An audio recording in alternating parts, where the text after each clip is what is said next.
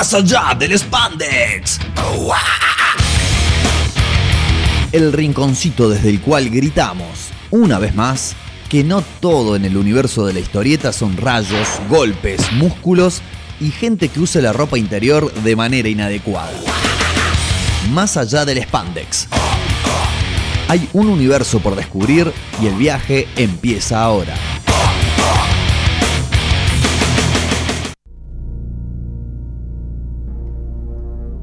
El viaje comienza ahora y viajamos, viajamos hacia las fauces, hacia las profundidades del terror, porque vamos a hablar de una historieta de un cómic que se llama Something is Killing the Children, algo está matando a los niños, un cómic que empezó a editarse, a publicarse en el año 2019 y que continúa editándose en la actualidad, eh, publicado por la editorial Boom Studios. eh, no es de, eh, podríamos decir, ninguna de las ya casi tres, ¿no? Porque está Marvel, está DC, Image Comics anda ahí en el tercer escalón, está Dark Horse y Boom Studios de un tiempo a esta parte se está ganando también su lugarcito.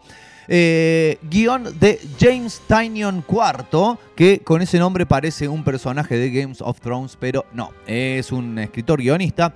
Dibujos del italiano Werther del Edera y colores del catalán Miquel Muerto, que bueno, obviamente con ese apellido tenía todo lo que hace falta, además de su gran talento para colorear, claro para formar parte de este equipo internacional que le da vida eh, paradójicamente a este cómic que acaba de hacer, se entregaron los premios Eisner eh, hace muy poquitos días nada más, eh, como se ha dicho muchas veces, incluso en este programa, los, una especie de Oscar de la historieta y ha sido galardonada con dos de los más importantes, ¿no? Porque ganó como, en realidad ganó, co-ganó, empató con otra, con otra serie como mejor serie regular y también ganó su guionista James Tanyon como obviamente también mejor guionista. Así que podemos decir que es una obra de neta actualidad eh, en la cual, a ver, vamos a tratar de, en la medida de lo posible, no spoilear mucho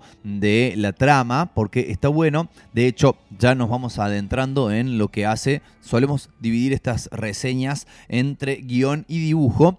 Nos vamos adentrando en lo que es la trama y tiene la particularidad de ser ese tipo de historias donde no todo el, el, digamos, el setting, no todo el entorno, no todo el contexto está dado de una, ¿no? Donde uno ya sabe eh, en qué mundo está, eh, si hay cosas sobrenaturales o no, qué es lo que está pasando, no. Acá es como pausa, tranquilo, te vamos a seguir revelando de a poco, incluso en muchas oportunidades quien lee se va enterando de las cosas o va ganando comprensión de lo que está sucediendo y del mundo que lo rodea, al mismo tiempo que los mismos personajes, lo cual para mí puntualmente es algo que me gusta mucho y que me parece funciona muy bien a la hora de enganchar al lector, con, y a la lectora, obvio, con la historia. Se trata así de una histeria, una histeria, también hay histeria, claro, una historia neta y frontalmente de terror. ¿eh? Ahí, bueno, es para... A ver, es difícil, no es lo mismo que con una película, por ejemplo, en donde con eh, las acciones así repentinas uno se caga en serio, se asusta, pero el terror leído tiene esa cuestión de generarte inquietud, ¿no? Si bien es una historia mmm, netamente de terror, se diferencia de lo que fue la época dorada del género, de las historietas de terror, que fue allá por lo que se llama la época dorada del cómic, años de los 40-50, antes de la irrupción de la Comics Code Authority, ese eh, organismo de autocensura, eh, donde si bien había historias de terror, eran más de terror por el terror mismo, mientras que acá hay obviamente con una mucho más espacio para desarrollarlo, dado que es una serie regular y no son unitarios, hay mucho desarrollo de personajes, hay mucha profundidad, eh, hay, por ejemplo, toda una cuestión de moralidad compleja. No es lo que llamaríamos, vamos a seguir con las palabras difíciles, no es una historia maniquea, ¿no? Donde hay los buenos que son muy buenos y los malos que son muy malos, sino que eh, hay grises, hay cuestiones que tienen que ver con, bueno, diferentes conceptos que se van desarrollando casi de manera subliminal eh, en la trama. Hay gente que quiere hacer bien las cosas, otros que no entienden qué carajo está pasando y reaccionan como pueden.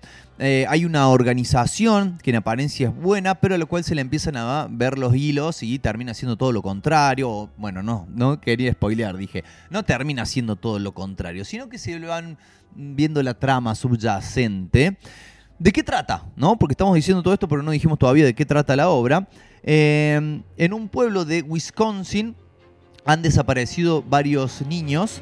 Eh, uno de los, podríamos decir, sobrevivientes eh, dice que los mató un monstruo, a lo cual obviamente no le, no le creen, no le creen. pero llega al pueblo Erika Slaughter, que sería algo así como Erika Matanza, no del partido de la matanza, sino de, darle a cosas con machetes y cortarlas al medio, eh, que es eh, integrante de una organización secreta que se dedica justamente a cazar monstruos, a terminar con estos monstruos que al parecer solo atacan a niños y además, dato fundamental para el desarrollo de la trama, que sí estoy spoileando un poquito, pero que nos va a ayudar mucho a comprender los conceptos que vamos a desarrollar en esta reseña, solo los niños pueden verlos. Lo cual también agrega unos conceptos que vamos a aludir en continuación. La ya nombrada Erika es la protagonista de esta historia, junto con su, digamos, coprotagonista, eh, el niño sobreviviente llamado James, el cual claramente eh, no solamente por el nombre, sino por su apariencia física, si bien en estado de niñez, eh, es como, digamos, la inserción del autor, del guionista de James Tynion en la trama. Es claramente el mismo puesto ahí, eh, lo cual también nos habla bastante de, bueno, cuestiones que tienen que ver con la imaginación, que tienen que ver con la responsabilidad de las historias que uno crea, etcétera, etcétera. Además, aprovecha para ir metiendo eh, conceptos, casi reflexiones sobre la vida y sobre la sociedad. Por ejemplo, eh, ¿está bien sacrificar peones en pos de un mal menor? O sea, no salvar a, vamos a ser concretos, no salvar a un pequeño grupo de personas para poder eh, de esa manera salvar a un grupo mucho mayor o intentamos salvar a absolutamente a todos a riesgo de que no podamos salvar a nadie. ¿Hasta qué punto, otro, otro de los interrogantes que se plantean en esta trama, hasta qué punto, y esta es una de mis tramas subyacentes subliminales favoritas, hasta qué punto el adultocentrismo, así se dice, hasta qué punto el adultocentrismo contamina nuestra visión de la vida? De, ¿Hasta qué lugar, de qué manera la mm, contaminación que llega con la adultez nos impide ver cosas que veíamos cuando éramos niños, adolescentes. Bueno, esos temas están trabajados de una forma en la cual no están, como se suele decir, metidos con calzador, sino que realmente forman parte integral de la obra y son funcionales a la trama. Incluso, incluso, ya desde el mismo título y la premisa misma de la historia, algo está matando a los chicos, creo yo que se trata también de una gran metáfora acerca de el paso a la adultez, ¿no? De el matar a tu niño interior, que es, digamos, no necesariamente una debe llevar la otra, pero muchas veces sucede. Em, como ya decíamos, la información se va revelando de a poco. Eh, el universo de la historia se va ¿no? abriendo de a poco. No sé si han jugado, creo que este ejemplo ya lo di en alguna otra oportunidad, si han jugado juegos de estrategia, ¿eh? como por ejemplo el Age of Empires, donde tenías que mandar a alguien a explorar y a medida que iba recorriendo el, lugar, el mapa, recién vos ahí podías ver ¿no? el mapa y podías ver el terreno, porque si, antes de que mandaras a explorar era todo negro alrededor, eh, lo cual, bueno, obviamente está también mm, representado en esta manera de narrar que decíamos antes, que como también les decía, me parece mucho, muy interesante. Vamos a cortar, vamos a meter un entremés musical a esta reseña. Vamos a escuchar nada más y nada menos que los cuatro de Liverpool. Vamos a escuchar a los Beatles haciendo Something. ¿eh? parte del título de esta obra, hasta ahí nomás. Los Beatles Something, enseguida volvemos con este más allá del spandex de algo está matando a los pibes. Something in the way she moves attracts me like no other lover. Something in the way she woos me. I don't want to leave her now.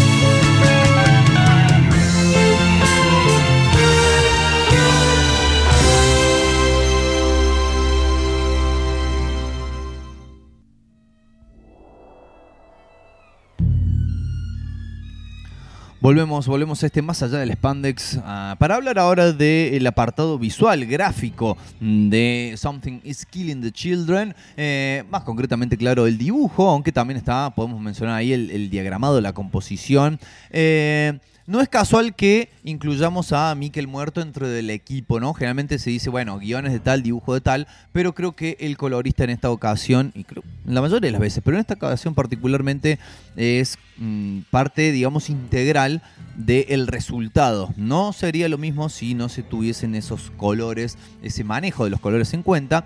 Y también el eh, dibujo del italiano, digamos, tiene un estilo muy reconocible y particular en el cual habitualmente para lo que es el dibujo de historietas, sobre todo en el, si seguimos el modelo yankee al cual pertenece, ¿no? Esta obra, lo que se hace primero es dibujar con lápiz y después viene ese mismo artista o un entintador, pinta con tinta encima de ese lápiz y borra cualquier tipo de imperfección en las líneas que pueda haber, que una línea que te pasaste de largo, que está medio quebrada, medio eh, así como agitada, que no está del todo clara o del todo recta, etcétera. Bueno, acá se, digamos, eh, no solamente que se permiten esas cosas, sino que se aprovechan eh, narrativamente, ¿no? Muchas veces eh, el estilo del dibujo se va poniendo cada vez más vibrante, más improlijo, entre comillas, a medida que aumenta la tensión, a medida que la acción mm, que, estamos, que está narrando se hace más agitada. También este, se trata de una línea muy fina, de pocos negros mm, planos, lo cual le deja mucho espacio al color para, digamos, justamente matizar y para también acompañar los distintos momentos narrativos. Obviamente sí hay bastante eh, tonos oscuros, sobre todo azules. Hay muchas partes que transcurren en un bosque, por ejemplo. eh, mientras que se eligen tonos más cercanos a los eh, marrón, al beige, al gris, para los momentos más calmos, más melancólicos, más evocativos. Muchas veces da la impresión, si bien creo, eh, a mi manera de ver, que se trata de un coloreado digital, muchas veces tiene el estilo o da la impresión de ser acuarela, eh, con esa especie de... eh, bueno, ustedes saben cuál es el efecto de la acuarela, que pasa, ¿no? Como que no está sólido, plano, plano el color, sino que tiene una especie de como de degradé, de matiz dentro de lo que es una misma gama de color, lo cual también le otorga una, una visualización muy particular e interesante. Se apela mucho a, si bien digamos podemos decir que el dibujo es bastante figurativo, se apela mucho a la estilización, a la deformación de los cuerpos, de las perspectivas, de los rasgos, para poner más énfasis en las secuencias en las que es necesario. Por ejemplo, un cuerpo doblado de una manera bastante irreal para dar a entender la acción que está realizando o mm, un caso bastante concreto, los ojos de la protagonista. Tiene unos ojos verdes, brillantes. No sabemos si maquillados o con unas ojeras negras muy profundas alrededor de los ojos, lo cual están hechos no pintados con negro pleno, sino con esta cosa que decíamos de pareciera que con un lápiz le hubieran hecho un círculo así nomás, bastante rayado, digamos.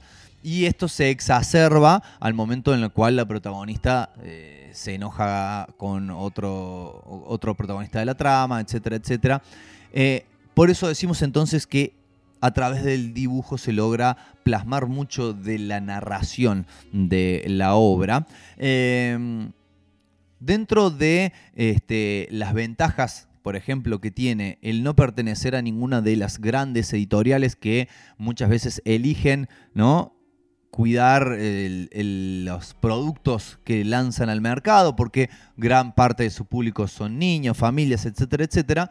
Acá tiene una libertad absoluta para que, al ser una historia de terror, puedan ser todo lo gráfico que quieran ser con, por ejemplo, la violencia, el gore, incluyendo desmembramientos, eh, arrancadas de cabeza, destripamientos, y no solamente de adultos, sino también, como lo dice el mismo título, de niños, lo cual me atrevo a decir sería casi terreno prohibido, ¿no? Para no solo editoriales, sino algunos autores. Bueno, acá es como que te lo plasman. No, si hay monstruos que matan niños, mostramos a los monstruos matando niños. De todas formas, si bien eso está bien explicitado, se las rebuscan dibujante y colorista, sobre todo dibujante, para que, creo que esto es una búsqueda intencional claramente, los monstruos rara vez se los puede contemplar de una manera en la cual nosotros nos podamos hacer una idea lo suficientemente clara de su anatomía, de su fisonomía.